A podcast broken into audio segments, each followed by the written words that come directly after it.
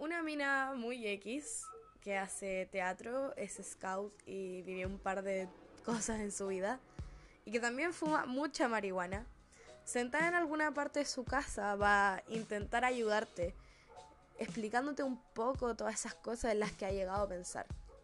Tal vez te sirvan, tal vez no. Tal vez de esto sacas una sonrisa o, o decís, qué mierda esta mina. Pero de que lo vaya a disfrutar, lo vaya a disfrutar.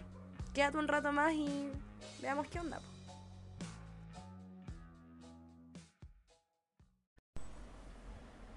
Hola, soy Muriel Rojas, eh, me dicen Mari, China, Muri, Muriel. Tengo 17 años, soy Géminis y hago teatro. Esas son las cosas más relevantes de mi persona por el momento, que les pueden decir algo de mí y de cómo va a ser este podcast. El podcast se llama Entre el humo y el teatro. Y es un life coach donde yo trato de plasmar mis pensamientos y las cosas que he adquirido con el tiempo, la experiencia, fumando marihuana y haciendo teatro, para poder alcanzar la plenitud, la felicidad, o al menos llevar una vida mucho más viable, una vida feliz, desde el entendimiento que la felicidad no es la ausencia de problemas, sino la capacidad de poder enfrentarlos y vivir feliz aún con ellos. Esa es la verdadera felicidad porque los problemas jamás se van a ir. Noticia de último minuto, por si no se habían dado cuenta, los problemas jamás van a desaparecer. El ruido en un departamento en un treceavo piso es brutal, weón, yo no lo entiendo. Pero, filo. Tuve que juntar la ventana y encender el ventilador. Filo. No era parte de mi idea, pero no importa. Bueno, em, como introducción, me gustaría primero hacer un ejercicio de respiración con ustedes.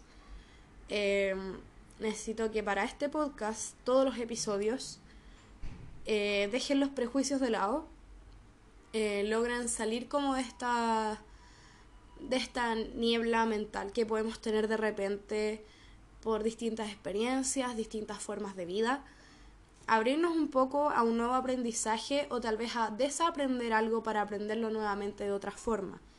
Eso es parte del cambio y es desaprender lo que ya se sabe. Porque aquí yo no te vengo a enseñar nada nuevo, sino que te lo vengo a enseñar de otra forma.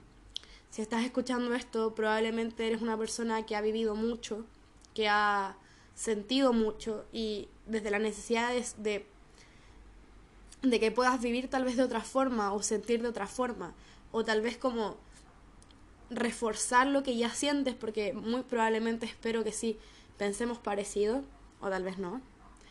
Eh, bueno, sin darme más vueltas, vamos a hacer un pequeño ejercicio de respiración. Eh, estoy un poco resfriada, así que puede ser vergonzoso. La idea es que inhalemos en 10 segundos idealmente. Y luego mantengamos durante 5 y lo botemos en 10. No segundos, sino tiempos. Vamos. 1, 2, 3, 4, 5, 6, 7, 8, 9 y 10. Mantenemos 5 segundos. 1, 2, 3, 4, 5. Votamos en 10 tiempos. 1, 2, 3, 4, 5, 6, 7, 8, 9 y 10. Probablemente inhalaste, mantuviste y exhalaste en los primeros 10 tiempos. Y eso puede pasar, es un trabajo teatral el hacer un reconocimiento de tu cuerpo, de tu respiración. Lo vamos a hacer de nuevo, pero vamos a disminuir los tiempos y a, medida que avancen los episodios tal vez vayamos eh, avanzando con este ejercicio. Lo vamos a hacer 5 tiempos de inhalación, 3 de, de mantener y 5 de exhalación. Y ahí es mucho más aplicable en la vida real, yo creo, como en una vida cotidiana que no está acostumbrada al teatro. De hecho, yo no hago ejercicio de respiración hace como mucho tiempo. Em, la idea es que ahora sí te hagas consciente de tu respiración, de cómo llega a tus pulmones y la idea no es que infles el pecho, sino que intenta inflar el estómago.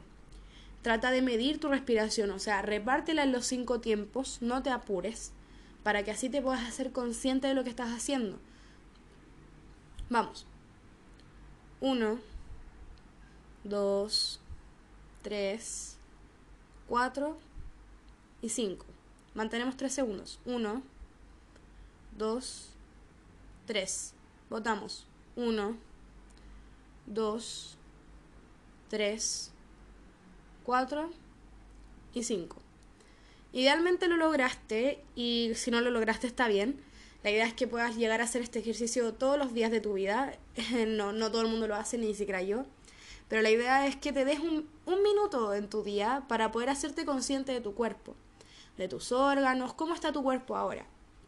Un ejercicio muy teatral y que lo hice anoche también en un podcast de meditación es hallarte en una, en una posición, si bien no es cómoda, pero si estás derecho o derecha, estás sentada eh, con la espalda recta, manos en los muslos y piensas, ya estás en un ángulo de 90 grados, todo bien, y tratas de ver cómo está tu cuerpo ahora, cómo está tu respiración, si está calmada, si sabes lo que estás sintiendo.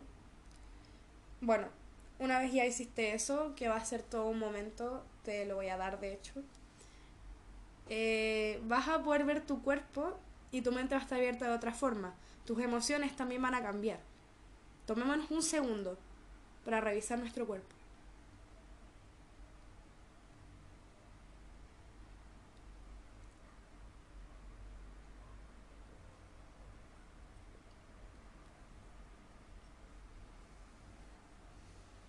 ¿Cómo está tu cuerpo?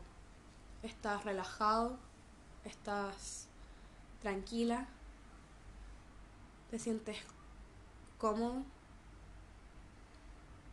¿Tus pies están tocando el suelo o estás en una cama? ¿Cómo te sientes ahora? ¿Cómo cambiaron tus emociones en este último momento? Eso es lo que estuviste pensando todo el día. ¿Tiene la misma importancia? Probablemente ahora sí. Cuando terminemos el ejercicio completo y el podcast vaya a acabar, vamos a hacer el ejercicio de nuevo de respiración y te voy a volver a preguntar, ¿cómo estás? ¿Cómo te sientes? Porque créeme, y por favor abre tu mente a que esto va a pasar. Porque, bueno, en algún otro podcast explicaré el poder de la mente y el poder de la de decretar algo. Pero si tú crees que algo va a pasar, crees firmemente y te abres a que eso puede llegar a pasar, tu cuerpo, tu mente, el destino, todo trabaja a disposición de eso. Si vas por la vida pensando de forma negativa, no, no va a funcionar. Bueno, ya terminado el ejercicio de respiración, esperando que tu cuerpo tal vez esté un poco más alineado con tu forma. Eh, hay como gritos afuera, voy a esperar un segundo. Vamos a menear nuestro cuello un poco. Nos vamos a hacer partícipes de la conversación de forma activa. Y vamos a empezar. Ya pidiéndote que abrieras tu mente, te voy a decir algo que te va a volar la cabeza. No, no lo va a hacer. Es un pensamiento que probablemente ya sabes y que todo el mundo te lo ha dicho porque porque todas y todos leíamos frases Tumblr a los 11 años. Todos leíamos esas frases donde decían, naciste para ser feliz, no perfecto, o cosas por el estilo.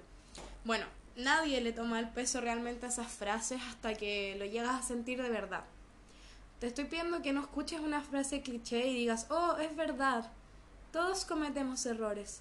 No, te estoy pidiendo que te des cuenta, pero amiga, amigo, amigue, date cuenta.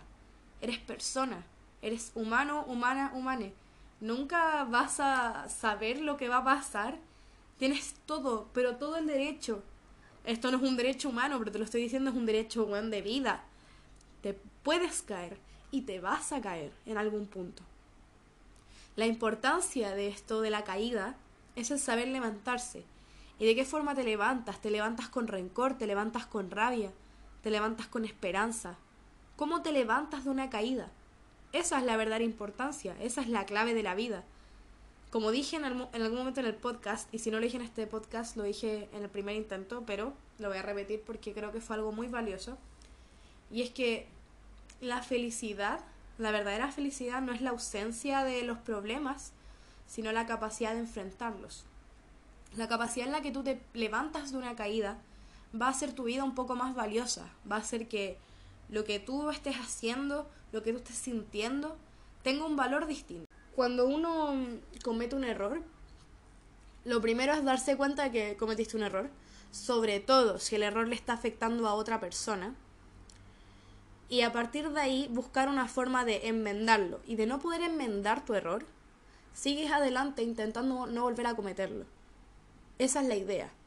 Pero no te culpes, no te, no te mortifiques por haber cometido un error.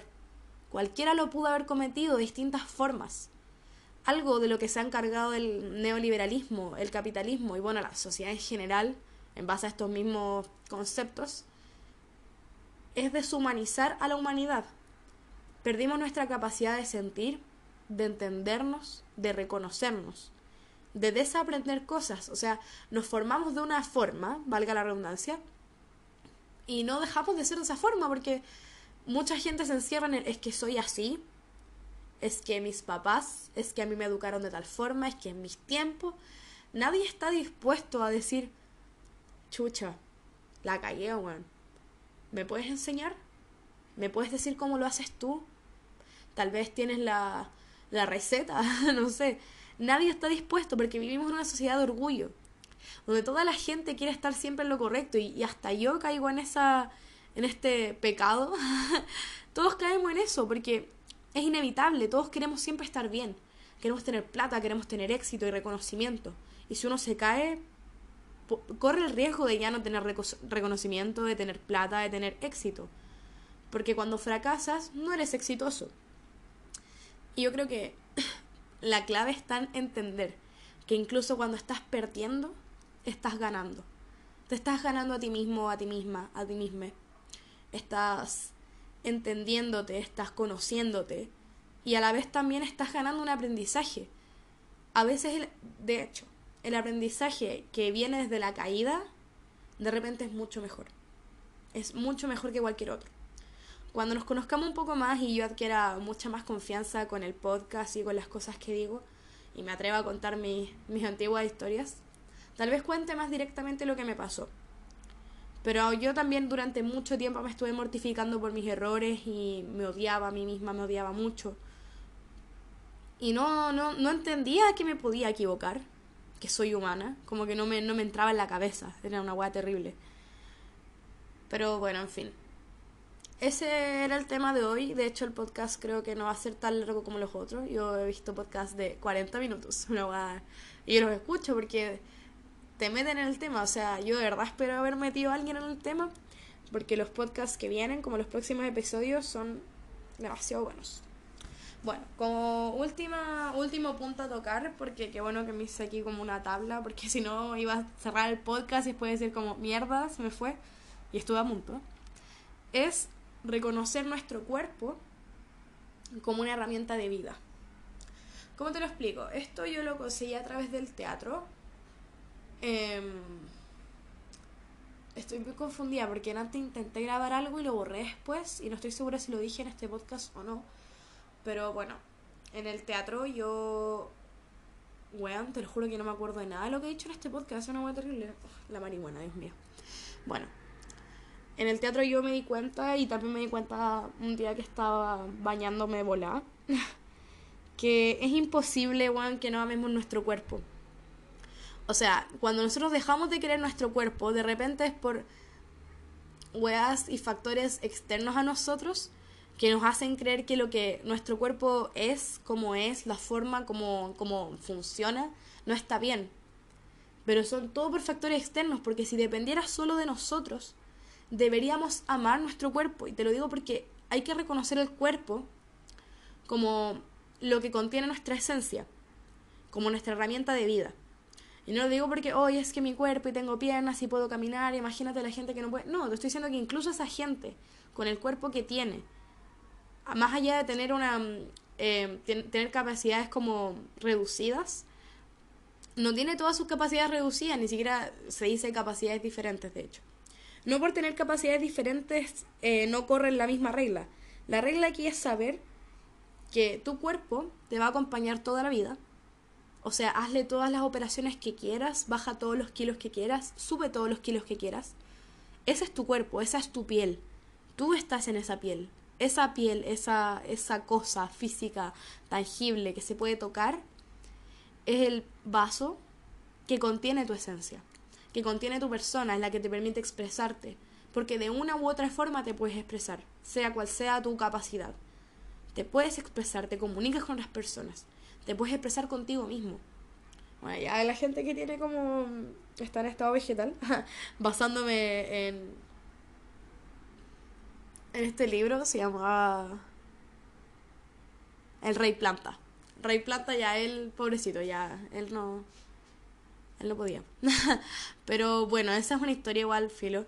Pero el punto es que, de todas formas, incluso el Rey Planta, su esencia la contenía su cuerpo, además de que, más allá de si su cuerpo estaba. tenía sus capacidades como limitadas, todo lo que él era y todo lo que pensaba estaba ahí porque había un cuerpo de por medio, una mente, una cabeza que que sí era, era tangible, se, se podía tocar. Eso, a eso me refiero. Por eso tienen que amar sus cuerpos, tienen que enamorarse de sí mismos, mismas, mismas, y tienen que darse cuenta. Por favor, dense cuenta. Esto los va a, los va a acompañar toda, toda, toda su vida, sin importar qué. Ámenlo, es su mayor compañero. Y no solo su cuerpo, o sea, yo sé que la corporalidad y todo esto eh, es una gran lo físico es una gran problemática para muchas personas, pero no hay nada más terrible que odiarte a ti como persona, odiarte en esencia. La esencia, al igual que, el cuerpo en muchas ocasiones, se puede modificar. Y no me refiero solo a la esencia, sino a la forma de ser, porque la esencia puede ser la misma que te hace darte cuenta de que tu forma de ser no es correcta.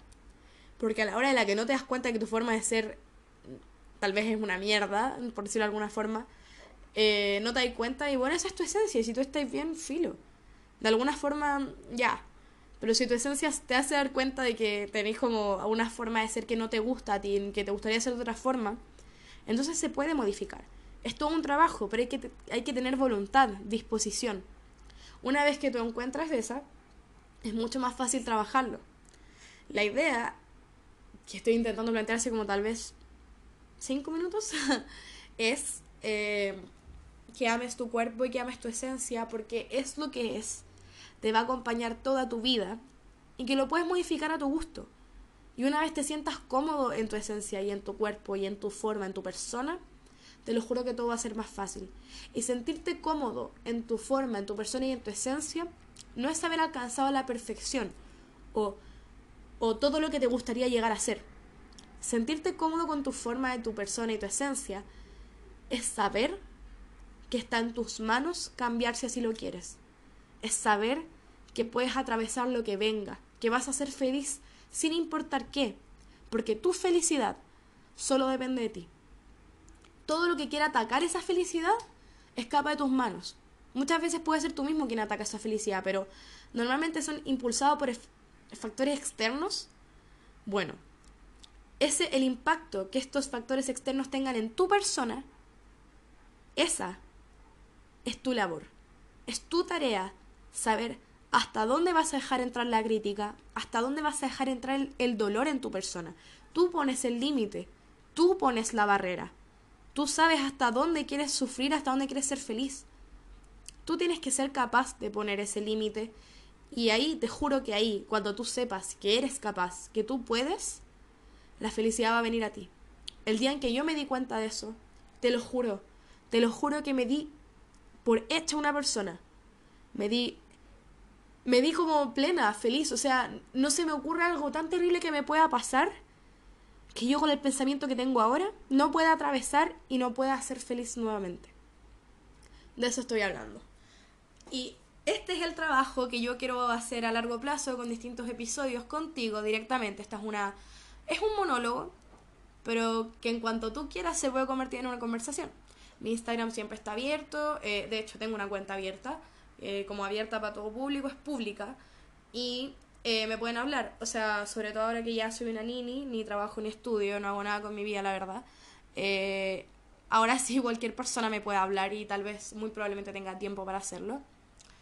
Y con esto también quiero decirles que debido a la contingencia nacional, es importante para mí recalcar que no hemos ganado nada, que hay que seguir luchando y decirles que mi felicidad de ahora tal vez no sería la misma de no haber sido que este país abrió sus ojos finalmente. Les juro que llevo los últimos cuatro años, desde que rompí, reventé mi burbuja en el Liceo Tajamar, que yo jamás había soñado algo distinto que un pueblo que se alza en conjunto, codo a codo, todos abrazados como hermanos, hermanas y hermanes que somos.